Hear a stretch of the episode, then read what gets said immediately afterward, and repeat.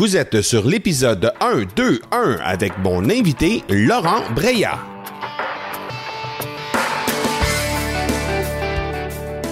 Bonjour et bienvenue sur l'accélérateur. L'accélérateur, eh bien, c'est le show sur lequel à chaque épisode, je vous présente des experts et champions entrepreneurs qui nous livrent le secret de leur succès en lien avec le marketing, les ventes ou l'entrepreneuriat. Je m'appelle Marco Bernard, je suis entrepreneur en série depuis 25 ans et je vous aide à accélérer vos résultats. Merci beaucoup d'être ici avec moi aujourd'hui. C'est le temps de propulser votre entreprise.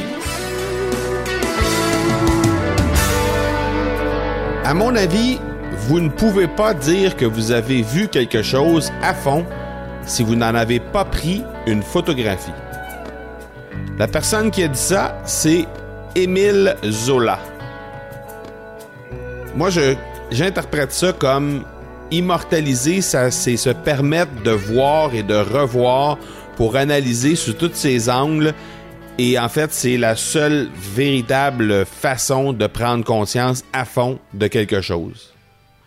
Mon invité du jour a commencé son blog sans être un professionnel de la photo, en souhaitant partager avec nous sa progression en tant que photographe, tant sur le plan technique qu'artistique.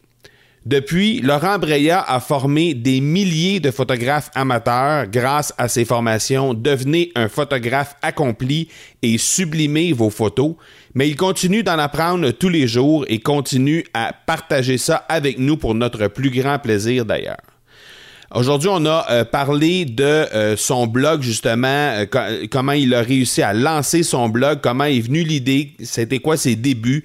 On a parlé aussi d'une citation qu'il avait fait un peu euh, il y a quelques mois euh, à l'effet que tout le monde pouvait faire de la photographie et que c'était bien comme ça et qu'il y avait beaucoup de photographes qui n'adhéraient pas nécessairement à cette citation-là. On a regardé aussi euh, au final comment, lorsqu'il a lancé ses formations, comment ça s'est passé et comment il exerce cette progression qui, qui, est fulgurante depuis 2010. Et finalement, eh bien, on a regardé avec lui si il pouvait continuer à exercer sa passion pour la photographie et euh, comment il réussissait également à s'impliquer dans des œuvres communautaires. Donc, euh, bref, une super entrevue et je vous invite à rester jusqu'à la toute fin parce que c'est vraiment du bonbon d'un bout à l'autre ce que Laurent euh, Breya nous a livré aujourd'hui comme entrevue. Le fan de cet épisode, c'est Maxime McDuff. Il m'a laissé le commentaire suivant sur Facebook. Marco, j'ai écouté ton podcast en rafale. Super bonne qualité et très bon sujet. Alors, merci énormément, euh, Maxime. Ça a été laissé il y a quelques semaines. Euh, et à votre tour, si vous voulez devenir le fan de la semaine, le fan de l'épisode, eh bien, c'est relativement simple. Vous avez seulement qu'à me laisser un petit mot euh, sur les plateformes de médias sociaux, donc Facebook, Instagram et LinkedIn. Ce sont les trois plateformes sur lesquelles je suis le plus actif. Alors, vous pouvez me rejoindre au M Marco Bernard sur n'importe laquelle de ces plateformes-là. Vous pouvez également laisser sur iTunes directement un avis et euh, une note au passage. Et euh, pourquoi pas vous abonner au podcast euh, en même temps. Donc, vous pourrez faire une pierre deux coups et être avisé des, prochaines, des prochains épisodes qui vont être publiés. Le partenaire de cet épisode, eh bien, c'est Production Extrême. C'est une entreprise familiale qui est en affaires depuis 56 et qui se spécialise dans la confection de collections privées pour entreprises qu'on parle de vêtements à l'effigie de votre compagnie ou encore d'articles promotionnels arborant votre logo, Production Extrême saura vous conseiller afin de faire en sorte que vous vous démarquerez. Dans cette ère numérique, Production Extrême continue tout de même de vous servir avec des directeurs de compte dédiés et ainsi pouvoir vous conseiller efficacement à travers le million de produits disponibles sur son site Internet. Pour vous démarquer, vous les trouverez au marcobernard.ca barre oblique extrême. Il est un passionné de la photographie qui a su tourner sa passion en business. Je vous présente le seul et unique Laurent Breya. Laurent Breya, un gros, gros merci d'être sur l'accélérateur. C'est super apprécié. Ben, merci à toi de m'accueillir. Ça me fait très plaisir d'être là. Laurent, je te laisse quelques instants pour te présenter à l'audience, nous donner une idée un petit peu de ce que tu fais dans la vie pour les gens qui ne te connaissent pas, parce que je pense qu'il y a passablement de gens qui ont pu te voir un peu partout sur euh, le web, euh, notamment sur ta chaîne YouTube, mais je te laisse euh, quelques instants pour nous présenter sommairement ton parcours. Alors, euh, bon, je m'appelle Laurent Brayage, j'ai un blog qui s'appelle Apprendre la photo qui existe depuis euh, juin 2010. Donc euh, là, à l'heure on enregistre, ça fait quand même 8 ans, c'est déjà un vieux site web. Oui. j'ai aussi une chaîne YouTube qui va avec, etc. Évidemment, j'ai tous les, tous les, médias qui vont autour. Et donc, bah, comme son nom l'indique, hein, sur Apprendre la photo, qu'est-ce que je fais? Bah, J'enseigne la photo aux gens, hein, évidemment. L'idée, c'est d'aider les amateurs à à progresser en photo, à faire des faire les photos dont ils ont envie, dont ils rêvent, et à, s'épanouir avec euh, ça, parce que je pense vraiment que euh, la photo c'est un c'est un art qui est assez accessible, que beaucoup de gens ont envie de faire, et j'ai envie de les pousser un petit peu dans, dans, dans leur retranchement. Euh, et donc, comme je disais, bah, le blog existe depuis 2010, euh, et je vis de cette activité depuis à peu près fin 2011-2012, parce que j'ai des formations en ligne j'ai trois formations en ligne différentes sur, euh, sur différents thèmes. Euh, et j'ai également sorti euh, deux livres sur le choix d'un objectif chez Erol en 2013, je crois. Ça commence à faire un moment, 2014, je ne sais même plus exactement quand j'ai sorti mon livre, parce que ça commence à faire un moment. et puis voilà, c'est mon activité depuis, donc ça fait ouais, six ans, un peu plus de six ans que j'en vis. Et, et voilà, c'est ce que je fais tous les jours. Comment t'es venu cette idée-là? Parce qu'on parlait juste avant l'entrevue que euh, tu n'avais pas nécessairement de formation euh, comme telle dans, le milieu de la, photographie. Alors, comment t'es venu l'idée de lancer un blog d'abord, et ensuite un blog avec comme sujet euh, la photographie? comment ça s'est comment ça s'est présenté? Alors en fait, c'est un peu une combinaison de plusieurs facteurs. Je pense que j'étais à un moment de ma vie. Donc quand j'ai lancé le blog, j'étais encore étudiant. j'étais en master 1 et euh, donc quatrième année après le, après le bac pour les, les Québécois qui ont qui vous avez peut-être pas exactement le même système. Euh, et donc euh, bah, je pense que j'avais un petit peu envie d'un projet qui soit différent de mes études, un petit peu un truc perso, et en même temps euh, je connaissais bien, je connais toujours bien Olivier Roland que certains connaissent peut-être, euh, qui était un ami à moi depuis, euh, depuis quelques années, et qui avait, lui, ben, lancé son, son blog, euh, avait du succès avec depuis, depuis quelques mois, et qui, du coup, en parlait un petit peu à tout le monde de manière enthousiaste, évidemment, parce que ben, quand on a du succès quelque chose, on a envie d'en parler aux gens. et, il sait très bien le faire. Comment? Et, Olivier sait très bien le faire. Voilà, Olivier sait très bien le faire.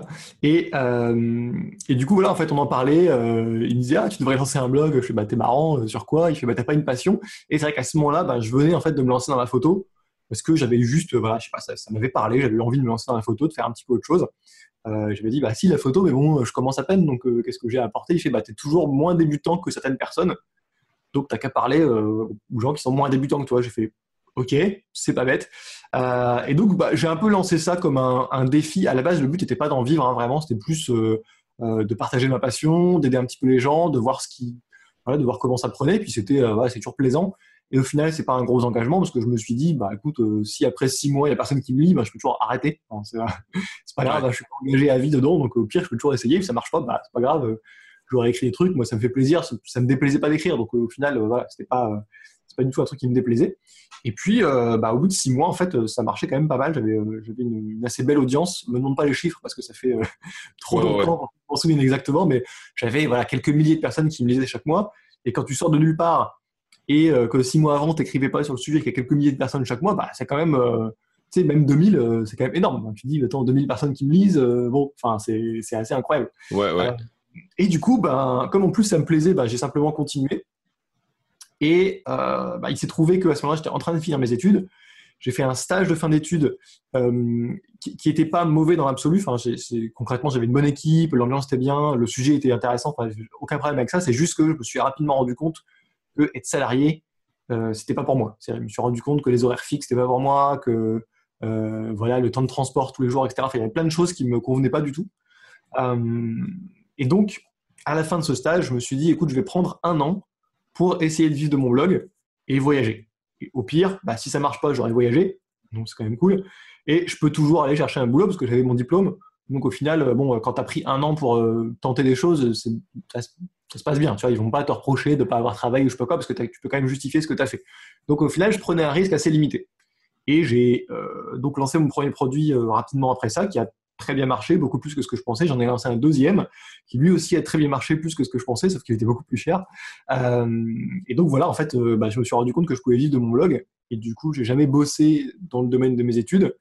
Euh, et depuis, ben, j'ai pas arrêté de vivre du blog. Hein. J'ai continué cette activité depuis 2012. Et la chaîne YouTube est arrivée à quel moment dans, ta, dans ton processus? Ouais, alors en fait, la chaîne YouTube, elle existait depuis, euh, je sais pas, depuis assez longtemps, peut-être euh, peut 2012 ou 2013, euh, parce que bah, quand j'avais envie de faire des vidéos, euh, je les mettais sur YouTube. Bon, ok. Euh, mais j'en ai fait vraiment une démarche de chaîne où je me suis dit, ok, je, vais, je veux faire quand même, que, je veux que la chaîne YouTube soit un média à part entière, que je fasse vraiment des formats exprès pour ça. ça, c'était début 2016. Euh, où je m'y suis mis vraiment. Donc, je me suis mis finalement assez tard. Euh, je m'y suis mis aussi parce que euh, je me rendais compte que j'étais un des blogs sur la photo en français les plus visités, que par contre ma chaîne YouTube était loin d'être la plus la plus visitée avec le plus d'abonnés. et je me suis dit bah c'est pas normal parce qu'au final si j'ai le blog le plus visité, pourquoi j'aurais pas aussi une des chaînes les plus visitées?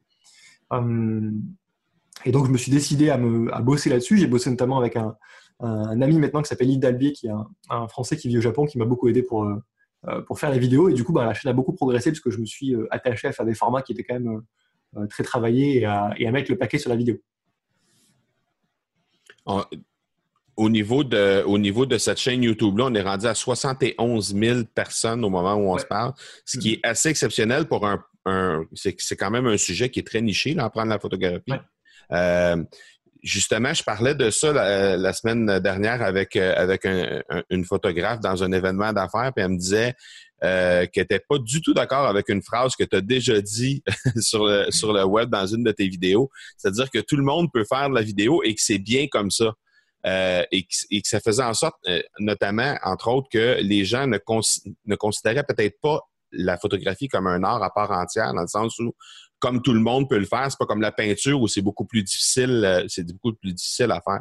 Il y a beaucoup de photographes qui adhèrent pas, comme je disais, à cette citation-là. Comment toi, tu réussis à continuer de vivre de ta, ben, de vivre de ta passion, d'exercer ta passion de photographe, mais à la fois de l'enseigner sur le web alors qu'il y a plein de gens qui suivent des cours pendant des années et des années pour faire de la photographie et qu'au final, euh, tu as peut-être des gens qui sortent de ton académie à toi ou qui sortent de tes cours à toi qui sont euh, aussi qualifiés ou, euh, ou, en tout cas qui, puissent, qui peuvent vivre de leur, de leur passion de photographie aussi. Alors, je vais te répondre en deux parties. D'abord, la première, c'est que moi, je pense que c'est une bonne chose que euh, la photo soit accessible à tous et même au final l'enseignement de la photo, parce qu'effectivement n'importe qui peut monter un blog et une chaîne YouTube demain, ça ne demande pas beaucoup de moyens financiers, ça demande juste de, se filmer, mais avec son smartphone on peut se filmer, enfin c'est pas pas très compliqué à faire.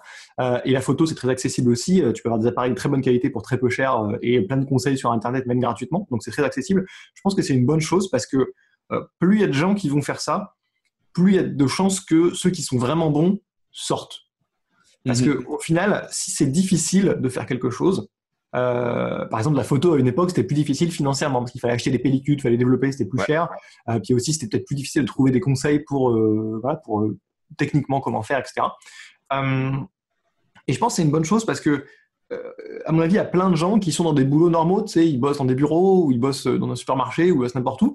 Et bah, ces gens, ils ont peut-être du talent, ils ont peut-être un œil, ils ont peut-être un truc, tu vois. Et moi, je pense que c'est une bonne chose que l'art se démocratise. Je pense que c'est une bonne chose que tout le monde puisse s'exprimer artistiquement à son niveau, parce qu'il y en a qui vont peut-être pas avoir beaucoup d'ambition, ils veulent juste faire des jolies photos et c'est bien. Et il n'y a aucun problème avec ça. Il y en a qui veulent peut-être aller plus loin. Mais je pense que le fait que ça se démocratise et que hum, tout le monde puisse s'y mettre, bah, au final, euh, ça va servir. Parce qu'effectivement, aujourd'hui, nous, on est dedans. Donc c'est difficile quand tu es dedans de faire le tri parmi euh, l'immense nombre de personnes qui peuvent faire des photos et euh, tous les gens qui font des photos pas très très bonnes et qui les mettent sur Instagram. Mais sauf que dans 20 ans, dans 30 ans, euh, c'est que les meilleurs dont on va se souvenir. Ok, c'est au prix peut-être aujourd'hui, et même dans le futur, ça continuera a priori, d'avoir une grosse masse de choses qui sont euh, peut-être médiocres, mais au final, ça va nous permettre de faire sortir plus de gens bons parce que statistiquement, ben, il y en a forcément parmi l'îlot qui sont, qui sont très bons et qui vont aller quelque part. Donc je pense que c'est plutôt une bonne chose. Et après, c'est un petit peu euh, à nous qui enseignons la photo aussi d'essayer de pousser les gens plus loin et de leur dire allez un petit peu plus loin que juste la jolie photo qui fait des likes sur Instagram, euh, essayer de vous exprimer et c'est aussi à nous de les pousser pour euh, peut-être faire sortir ces, ces, ces gens-là. Après sur la partie comment je fais pour toujours en vivre alors qu'il y a plein de gens Je pense que en fait, c'est marrant parce qu'il y a plein de gens, mais au final, il y en a que quelques-uns qui se détachent. Et je pense que, alors déjà, il faut que je précise que moi, je ne vis pas de mes photos, c'est-à-dire que je ne vends pas mes photos, je ne vends pas mes prestations photos, je ne fais pas de photos de mariage, etc. Moi, je vends de la, je vends de la formation. Parce que très franchement, aujourd'hui, vendre ses photos, euh, c'est pas quelque chose qui marche très bien. Il y a des gens qui en vivent, hein. euh, mais euh, c'est pas, tu vas pas gagner beaucoup d'argent avec ça, ça va être difficile. il faut quand même être meilleur que la concurrence. Enfin bon, tu vas quand même travailler pas mal. Enfin, vendre des formations, c'est sûr qu'aujourd'hui, c'est quand même quelque chose qui est plus rentable. mais bon, comme pour vendre ses photos, il faut quand même être bon. C'est-à-dire que euh, je pense qu'un des avantages de ça aussi, c'est que comme tout le monde peut en faire, euh, tu as une vraie sélection naturelle. C'est-à-dire que euh, quand quelqu'un est sur YouTube, s'il voit ma vidéo et qu'il n'aime pas ma vidéo, il peut cliquer sur fermer et aller voir la vidéo de quelqu'un d'autre. Il n'a pas, c'est pas comme si tu dans une conférence dans une salle où si le gars il aime pas, il va pas partir au milieu, tu vois, parce qu'il est un peu bon, il est un peu coincé, il va pas, bon, ça, ça, ça fout mal de partir. Là, il est sur Internet, il fait ce qu'il veut, je le vois pas. S'il veut arrêter de regarder parce que c'est mauvais, il arrête de regarder parce que c'est mauvais. Et du coup, les gens, je pense, leur tolérance au mauvais contenu euh, a vachement baissé. C'est-à-dire que c'est tellement facile de trouver du bon contenu parce que comme bah, tout le monde peut en faire, forcément, il y en a quelques-uns bons qui vont en faire. Et du coup, ils vont vraiment regarder que ça. Et au final, quand tu regardes même en photo, qui est pourtant une niche qui est quand même assez développée, il y a beaucoup de gens qui en parlent. Tu regardes en France, on est quoi? On est euh, peut-être cinq grosses chaînes YouTube euh, rajoute peut-être cinq chaînes YouTube un peu moyennes que les gens regardent quand même un petit peu, qui sont assez populaires, et au final, c'est tout. Alors que pourtant, au final, tu pourrais très bien en avoir 100. Mais c'est juste que les gens n'ont pas le temps pour tout regarder. Puis au bout d'un moment, on va se répéter entre nous, tu vois. Donc ils regardent mm. que ceux qui préfèrent, pas seulement ceux qui sont meilleurs sur le contenu, mais aussi ceux dont ils préfèrent la personnalité, parce que tu as aussi ça, tu vois. Il faut faire du bon contenu, forcément, parce que tu peux avoir la personnalité super, mais si ton contenu n'est pas intéressant, bah, pas intéressant. Mais euh, il y a aussi une question de personnalité. Il y a des gens qui m'adorent, il y a des gens qui me détestent c'est normal, tu vois. Il y a des gens qui vont forcément à un moment pas aimer ce que je fais, pas aimer ma tête ou, pas aimer les parties pris que je prends. Euh, et, au final, euh, quand tu te détaches avec du bon contenu et avec une personnalité qui, est la tienne, en, assumant quitter, tu vois, euh, c'est pas si difficile de se détacher. Enfin, c'est pas si difficile. Si, c'est difficile, mais euh, c'est possible, tu vois, de se détacher même parmi toute cette masse-là. Et je pense que c'est plutôt positif parce qu'au final, ça veut dire que n'importe qui dans son salon, s'il est assez bon, il peut avoir une chaîne YouTube avec 70 000 abonnés. Tu vois. Il n'a pas besoin de, euh, il a pas besoin d'avoir fait une école de photo aujourd'hui. Il a juste besoin d'aider suffisamment les gens pour que les gens se disent, ben, tu sais quoi, je vais suivre ce mec-là parce que euh, ce qu'il dit c'est intéressant. Et moi, je trouve que c'est plutôt bien parce que ça démocratise, euh, ça démocratise l'enseignement de la photo ou l'enseignement de n'importe quoi d'autre finalement. Ça démocratise le business aussi. Ça veut dire aussi que n'importe qui, même qui n'a pas eu la chance de naître dans telle ou telle famille, bah, il peut monter un business sur Internet parce que si juste il a suffisamment de trucs intéressants à dire au final. Est-ce que c'est la prémisse de base de, des formations que tu as décidé de lancer sur le sujet? C'est-à-dire que comme n'importe qui peut se lancer là-dedans, que ce soit euh, pour, euh, pour faire de la photo ou pour n'importe quoi d'autre dont on a parlé, mais euh, est-ce que c'est est-ce que c'est ça qui était à la base de, du fait que tu as décidé de te lancer dans la formation?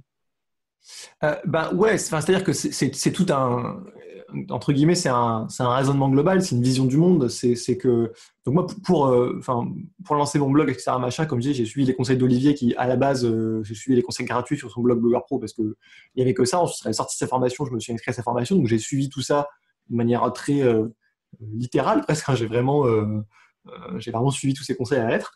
Hum, mais c'est vrai que tout ça, ça participe d'une vision du monde où tu te dis, ben voilà, c'est possible aujourd'hui. Et puis, enfin, c'est pas qu'une vision du monde, je veux dire, c'est la réalité. Il y a un moment, euh, j'en suis la preuve et il y a plein d'autres preuves que, tu peux le faire. Euh, et, et, oui, bien sûr, ça part de ce constat-là. Ça part de ce constat que, ben, toi, dans ton salon, euh, tu peux écrire des articles, faire des vidéos qui intéressent des gens. Et à partir du moment où ça intéresse suffisamment de gens, bah, tu peux leur vendre des produits et, gagner ta vie avec. Et moi, je trouve ça quand même assez extraordinaire. On vit quand même une époque à la base, tu disais, j'ai commencé avec les, conseils gratuits d'Olivier Roland. Tantôt, tu disais aussi que des conseils gratuits sur comment faire de la photographie, comment progresser, comment s'améliorer en, termes de, au niveau de la photographie, c'est possible de le faire sur le web présentement. Et parallèlement à ça, toi, tu vends de la formation. Euh, qu'est-ce que tu qu'est-ce que as à dire aux gens qui disent ben oui, mais je peux trouver une foule d'informations. J'ai la possibilité de trouver toutes ces informations-là sur le web tout à fait gratuitement. Pourquoi je paierais une formation de Laurent Breya pour aller euh, de l'avant euh, avec, la photographie? alors, il y, a, plusieurs trucs à ça. Ça me permet de rebondir un peu sur ce que je fais parce que j'ai un deuxième truc qui est en train de démarrer, dont je vais pas parler au début, qui s'appelle Pédagogclick, où là, je vais justement, je veux parler à ceux qui veulent faire comme moi euh, sur vraiment, je veux m'axer sur comment faire du bon contenu. Et une des questions qu'on me pose le plus souvent, c'est exactement ce que tu viens de me demander, c'est euh, comment on concilie le fait de faire du contenu gratuit et de vendre des trucs derrière. Euh, il y a plusieurs réponses à ça. Déjà, je pense que dans le contenu gratuit, ce qu'on donne en général, c'est une réponse à une question. En photo, ça va être comment faire un arrière-plan flou, par exemple.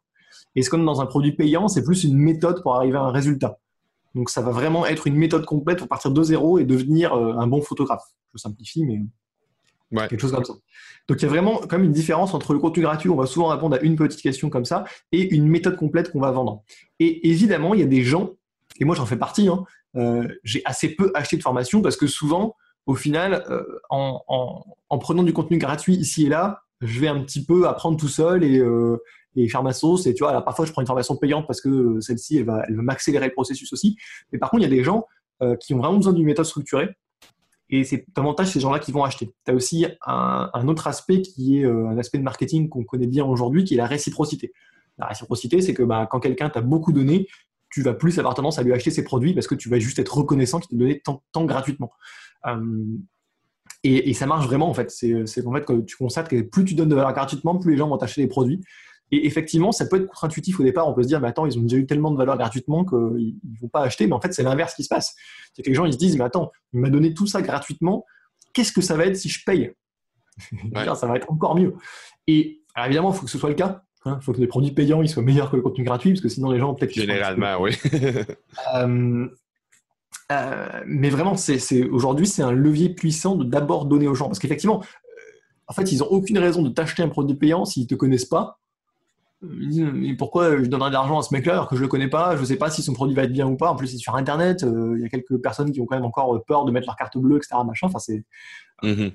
Et, et, là, quand tu as déjà donné, ben, en fait, il te faut confiance. Tu gagnes leur confiance aussi. C'est que tu as déjà tellement donné gratuitement qu'ils disent, mais le mec, il ne peut pas, il peut pas m'arnaquer derrière. C'est, ce qu'il fait gratuitement, c'est tellement bien. Et, c'est pour ça que moi, je veux, avec Pédagogclick, euh, conseiller les gens sur le, fait de faire du contenu qui a vraiment une grosse valeur ajoutée. C'est parce que c'est super important. Parce que si tu fais du contenu qui est super pour les gens, euh, derrière, tu vends mieux. Euh, et puis, tu vas aussi aider les gens qui n'ont pas les moyens. Il ne faut pas oublier qu'il y a des gens qui n'achèteront jamais une formation. Exact. Certains parce que, certains parce que juste, ils n'achèteront jamais rien sur Internet parce que c'est par principe, ils n'achèteront rien. Et bon, voilà, tant pis. Parce qu'il y en a qui ont juste pas l'argent ou qui c'est pas le moment pour eux. Ben, Ceux-là, tu vas quand même les aider gratuitement et euh, c'est bien aussi, tu vois, d'apporter un truc au monde. Euh, finalement, tes clients te permettent aussi d'aider plein de gens gratuitement. Ah ben c'est ça exactement, c'est ce que j'allais dire, c'est que ces gens-là peuvent aussi partager le fait qu'ils consomment ton, ton, ton, contenu gratuit, euh, mais peut-être c'est, ça va faire partie d'une conversation dans une réunion de famille à un moment donné ou avec des amis autour d'une bonne bière, et puis au final, ça va être l'ami qui va se ramasser sur ton site pour acheter ta formation en bout de ligne. Exactement. Hmm. Euh, donc, présentement, il y a des formations à vendre. Euh, tu as trois formations à vendre, plus Pédagogclick qui s'en vient. Est-ce que c'est ça? Ouais, alors Pédagogclick, bon, c'est vraiment c'est séparé d'apprendre la photo. Hein. Ouais. Euh, Pédagogclick, ça va arriver, ça va arriver bientôt. Je pense ouvrir les portes en septembre, si tout va bien. Mhm. c'est un projet auquel je pense depuis longtemps et que vraiment je laisse mûrir parce que je veux vraiment faire une formation qui soit, qui soit au top. Hein. Je disais, enfin, c'est logique. Hein, je vais parler de faire du bon contenu, donc tant qu'à faire, il faut que ma formation elle soit vraiment au top. Euh, ouais, effectivement. Ça, paraît logique. Hum, et donc, euh, donc voilà, je prends mon temps pour vraiment euh, avoir un plan qui soit, euh, qui soit très détaillé, qui soit au top. Donc, ça sortira sûrement en septembre. Euh, et sur apprendre la photo, j'ai trois formations différentes. J'en ai une qui est, on va dire, plus pour les bases de la photo qui s'appelle mhm. Devenir photographe accompli. J'en ai une qui est sur le post-traitement, sur la retouche, qui s'appelle Sublime photo. Et euh, j'en ai une troisième qui est euh, davantage sur la créativité, sur comment euh, faire des photos plus personnelles qui nous ressemblent le plus, qui s'appelle Révéler votre âme de photographe. J'ai ces trois formations-là, qui correspondent vraiment à trois problèmes assez, assez distincts. et qui sont donc sont pas dispo toute l'année, elles sont pas ouvertes tout le temps. donc si jamais il y a des gens et qui sont intéressés, il suffit de s'inscrire à ma newsletter en allant sur mon site. Hein, on ne peut pas manquer, il y a des formulaires partout un petit peu pour s'inscrire. Euh, et puis derrière, vous recevrez l'information quand, quand ce sera ouvert. OK? Donc, euh, et ça, ça, fonctionne euh, comment? C'est, tu ouvres les portes des formations pour des temps très spécifiques durant l'année, c'est ça? Donc, j'ouvre les portes de chaque formation au grand public une fois par an. OK. donc, en général, devenez un photographe accompli, c'est juste, avant, juste avant Noël. Euh, Sublime Photo, c'est plutôt en septembre et Rêve d'être un photographe, c'est plutôt au printemps. Euh, après, il arrive que je fasse des petites ouvertures entre deux, etc. Machin, euh, bon, euh, mais il y a, y a, une ouverture publique par formation par an. Et puis après, des fois, effectivement, euh, j'ouvre un petit peu entre deux. Mais bon, ça, il faut être inscrit à newsletter pour le, pour le savoir parce que c'est pas un truc dont euh, je fais forcément tant que ça la pub sur la chaîne YouTube ou autre chose. OK. En tant que gars qui fait euh, une formation présentement sur euh, comment démarrer son podcast, je suis curieux de savoir le raisonnement de pourquoi tu ne laisses pas les portes ouvertes tout le temps. Pourquoi tu choisis Alors, en fait- d'ouvrir seulement qu'une fois par année? Bah, il y a, il y, a, il y, a, il y a un peu, il y a deux raisons, on va dire. Il y a une raison qui est, euh, qui est marketing. Clairement, c'est que en fait, euh, un des leviers marketing qui fonctionne, c'est ce qu'on appelle la, la rareté. Mhm. Euh, c'est que, bah, en fait, c'est juste dire aux gens, vous pouvez vous inscrire jusqu'à telle date. Et ensuite, bah, vous pouvez plus vous inscrire. Parce que ça force les gens, non pas à s'inscrire, mais à prendre une décision. Oui ou non. Ouais. On pourrait considérer que c'est un peu, que éthiquement, euh, c'est pas top. Sauf que, comme j'ai une garantie satisfait ou remboursée pendant 60 jours après, les gens ont tout le temps de se dire, en fait, finalement, je me suis inscrit, mais j'aurais pas dû, et de se faire rembourser, et c'est pas un souci. Mhm. Euh, parce que le problème, c'est qu'on a tous cette nature-là. Hein, c'est pas, je dis les gens, mais euh, je m'inclus dedans. hein. On a tous la nature à remettre au lendemain, à se dire oui, mais bon, euh, oui, ok, ça a l'air intéressant son truc, mais je m'inscrirai plus tard. Et euh, en réalité, plus tard, c'est jamais. Moi, je sais que mon produit, il aide les gens. Tu vois, je sais que euh, quand il, enfin, j'ai confiance dans la qualité de mes formations, sinon je les vendrais pas. Enfin, je me verrais pas vendre un truc que je, je penserais de mauvaise qualité. Enfin, pas, je, peux même pas imaginer qu'on puisse faire ça. Tu vois. Et donc, comme moi, je sais que ce que je fais, c'est de la bonne qualité, sinon je le vendrais pas. Euh, je sais que les gens, ils s'inscrivent, à moins que ce soit pas fait pour eux, mais si c'est pas fait pour eux, ils vont s'en rendre compte rapidement, ils vont demander le remboursement et c'est pas un souci, tu vois. Mais si c'est fait pour eux, et normalement, avant, je m'assure bien que ce soit fait pour eux, bah, ça va les aider, ça va les faire progresser et donc, euh, autant qu'ils s'inscrivent. Et du coup, voilà, euh, le fait de donner une date limite, ça permet aussi aux gens de prendre une décision. Et d'ailleurs, on voit bien, le dernier jour, il y a toujours un pic d'inscription parce que les gens se disent, Ouais. bah, ok, dernier jour, donc on va s'inscrire maintenant. Euh, après, il y a aussi des gens qui laissent ouvert, mais qui euh, augmentent le tarif. C'est une autre solution pour le faire. C'est-à-dire que tu dis, mais après tout, les gens, ils peuvent toujours s'inscrire plus tard, par contre, ça sera plus cher. Euh, ce qui les pousse aussi à s'inscrire avant la date. Bon, voilà, moi, je choisis de les fermer. Et puis, la deuxième, deuxième raison, c'est aussi que, mine de rien, ça fait quand même des, ce que j'appelle une promotion, c'est un petit peu comme à l'université, tu as, plein de gens qui s'inscrivent à peu près en même temps, pendant une semaine, et ensuite, ils vont tous plus ou moins euh, faire la formation ensemble au même moment, et bah, ça échange dans les commentaires, tu as des échanges qui sont plus dynamiques, euh, et ça a quand même cet avantage-là. Donc, euh, donc voilà, ça, a deux avantages, c'est pour ça que, que j'ouvre les portes que pendant une, période limitée. Intéressant. À travers tout ça, tu continues de- d'exercer ta passion euh, pour la, pour la photographie. J'ai vu aussi que tu participais dans des projets comme tu as participé à un projet au Kenya, euh, des, je pense que c'était des, des, des écoles qui étaient bâties là, pour les, les enfants, Mhm. je pense, au Kenya. Donc, euh, euh, tu, tu continues de, de- d'exercer la photo, mais juste pour ton propre plaisir, c'est ça? Ouais, voilà, j'exerce juste pour mon propre plaisir.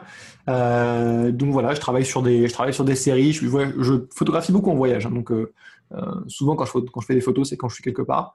Euh, donc voilà, je fais pas mal de photos de voyage. Euh, comme tu disais, j'ai effectivement fait un truc pour une ONG. En fait, j'avais rencontré les fondateurs. Euh, j'avais trouvé très très cool ce qu'ils faisaient.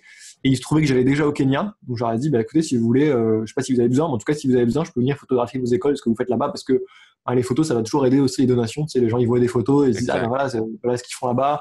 Et tu vois les personnes, tu vois vraiment ce qui se passe et ça aide forcément euh, les gens à se dire, bah ok, c'est un projet cool, euh, je vais, je vais donner de l'argent.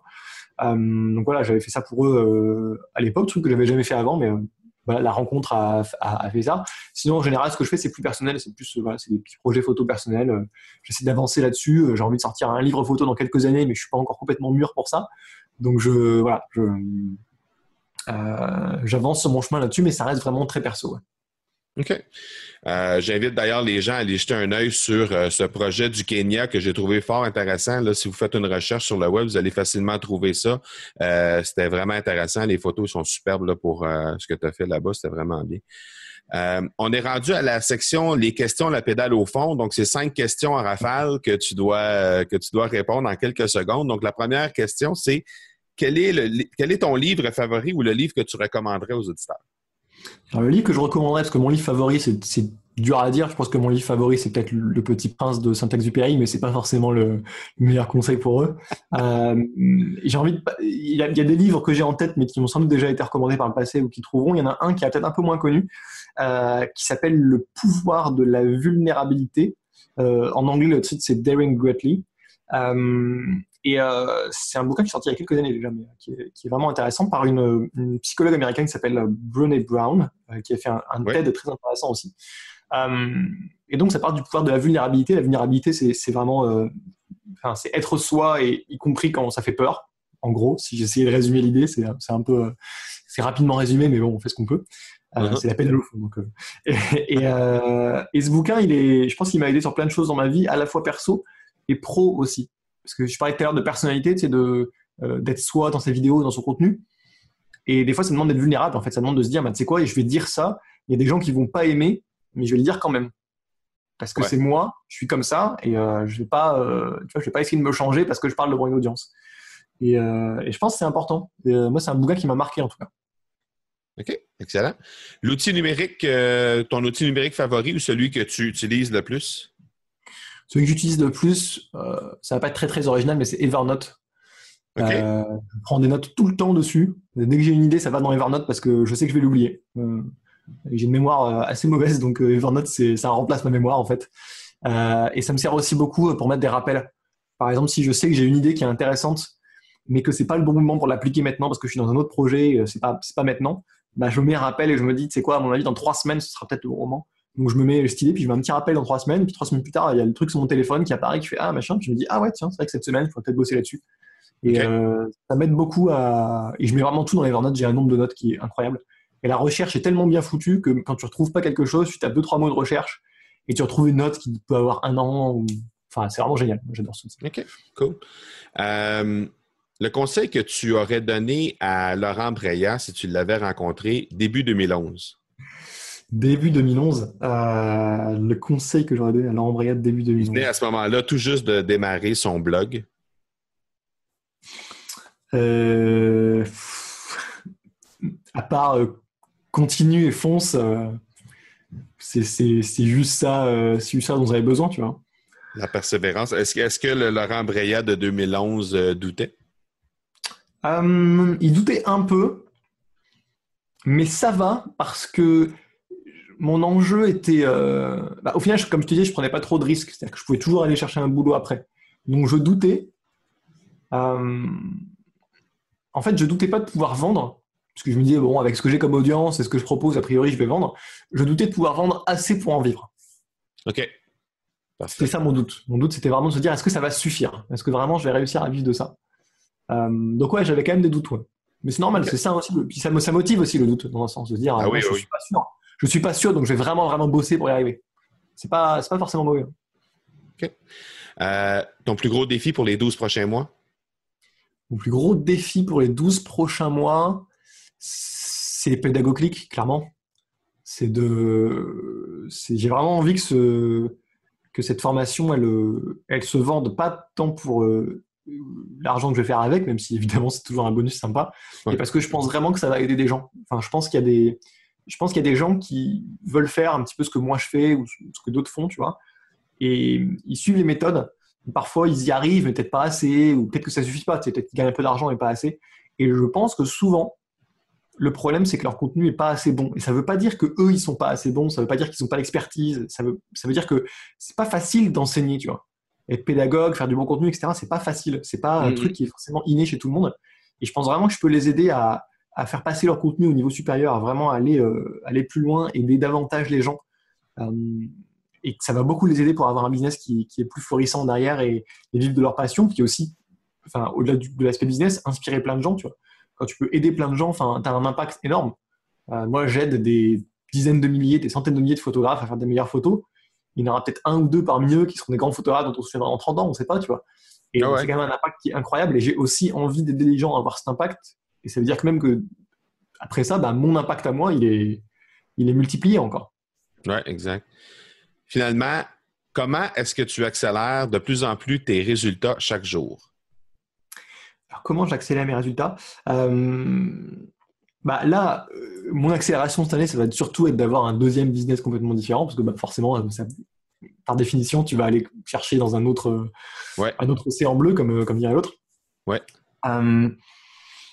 Mais l'accélération, au final, un des leviers qui marche bien, c'est de toujours tester plein de choses. Alors, je ne le fais pas tout le temps parce que tout le monde dit qu'il faut faire des split tests tout le temps. c'est vrai, et en même temps, personne ne le fait tout le temps parce que c'est fatigant au bout d'un moment, tu n'as plus rien à tester, enfin, tu sais pas. Bon. Euh, cela dit, c'est, euh, je pense que c'est important de continuer à écouter son audience pour sortir des nouveaux produits qui leur conviennent, parce que leurs besoins évoluent aussi avec le temps. Et euh, c'est important de faire évoluer son contenu. Moi, j'ai beaucoup fait évoluer mon contenu depuis à peu près un an, où je parle beaucoup moins de technique, etc. Et je parle beaucoup plus de un de l'art en photo. Donc, je vais parler de certains photographes, etc. Parler de leurs livres et aussi de moins ce que je fais en photo, de montrer ce que moi je fais. Et j'ai vraiment mon contenu gratuit de plus en plus vers plutôt la pratique artistique que la pratique technique de la photo. Euh, et c'est important, je pense, de continuer à évoluer. Quand on parle d'une passion, comme, comme voilà, moi je parle de la photo, d'autres vont parler de, je sais pas, de la guitare, de, je sais pas quoi. Euh, c'est important de faire évoluer son contenu avec ce que soit on fait. C'est qu'il faut pas oublier qu'à la base, euh, si je fais un blog sur la photo, c'est aussi pour avoir le temps de faire de la photo et c'est aussi pour partager ce que moi je fais. Et voilà, quand on parle de sa passion, il faut pas oublier que ok, il faut faire du contenu, ok, il faut sortir, des, produits, il faut développer son business, mais il faut aussi continuer à pratiquer cette passion-là parce que sinon, euh, ça perd un peu son sens. quand tu continues à pratiquer et que tu évolues, bah, ton contenu il évolue avec toi et je pense que ça inspire les gens en fait aussi de devoir avancer. Euh, toi, ça donne une nouvelle idée de contenu, une nouvelle idée de produit. Et euh, je pense que ça reste important quand même de, aussi se concentrer là-dessus et parfois de se dire, tu sais quoi, je vais peut-être prendre quelques mois où je vais pas trop penser business, mais je vais plus penser comment moi je peux avancer sur ce sujet-là et si toi, tu avances sur le sujet dont tu parles, sur ton blog, sur ta chaîne YouTube, forcément derrière, ton contenu va évoluer, tu vas faire des nouveaux produits, ton audience va évoluer aussi. Ils vont dire, tiens, il change, il évolue, il apprend des trucs. Mm. Euh, je pense que c'est un, vrai levier dont on parle peut-être pas assez, de se dire, tu sais quoi, arrêtons de penser business pendant 2-3 mois, et disons, ok, comment moi je peux avancer? Et qu'est-ce que ça peut apporter à mon audience? Et derrière, tout s'enchaîne en fait. C'est assez naturel. OK, excellent. Écoute, moi, je, t'ai découvert par euh, mon, ami Olivier Lambert, sur avec lequel tu t'es entretenu il y a quelques mois. Euh, j'ai euh, été, j'ai été m'immerser dans ton univers sur ton site Internet. J'ai découvert un parcours tout à fait exceptionnel. Puis j'invite les gens parce que, les, dans le fond, là, comme tu disais tantôt, tout le monde peut faire de la photographie, puis c'est bien. Tout le monde a un, téléphone intelligent aujourd'hui. Ils sont capables de faire de la photographie avec ça. Puis il y a, y a plein de trucs qu'on peut aller chercher sur ton site Internet juste même si on n'a pas le gros, le gros matériel, si on n'a pas la grosse appareil photo pour être capable de réaliser des photos professionnelles. Alors, juste d'aller de, de, consommer ton contenu pour au moins s'immerser dans de, tout ton univers pour faire en sorte qu'on va apprendre un peu un petit truc ici et là pour euh, euh, s'améliorer. C'est vraiment bien. Puis ce que tu, ce que tu réussis à faire, c'est vraiment de vulgariser ça de façon euh, quasi ridicule. C'est vraiment, c'est, comme si tu, c'est comme si tu parlais à un enfant de 4 ans quand on regarde ça. C'est tellement, c'est tellement, euh, très, c'est, super bien fait. Et puis, euh, j'ai vraiment adoré euh, découvrir ton univers. C'est vraiment bien.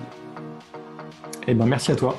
Ça fait très plaisir. J'invite les gens à aller jeter un œil là-dessus. Comme à l'habitude, je vais mettre dans les notes de l'épisode les liens pour, euh, pour euh, être en mesure de te rejoindre, que ce soit, mhm. sur ta chaîne YouTube ou encore sur euh, ton site Internet. Alors, un gros merci de ton passage sur l'accélérateur, Laurent, et puis on se reparle bientôt.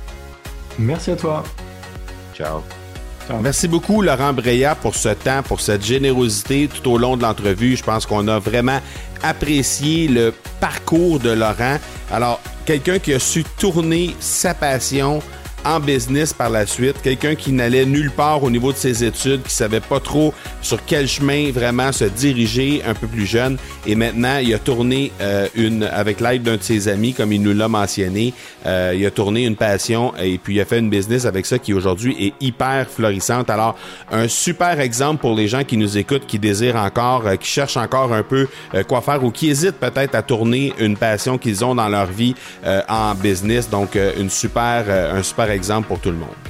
Vous allez trouver évidemment, comme à l'habitude, les liens euh, pour rejoindre Laurent Breya, que ce soit sur son site internet ou sur les médias sociaux, dans les notes de l'épisode, comme à l'habitude. Alors maintenant, c'est l'heure de vous inspirer de ce que Laurent Breya euh, vous a partagé et de propulser votre entreprise.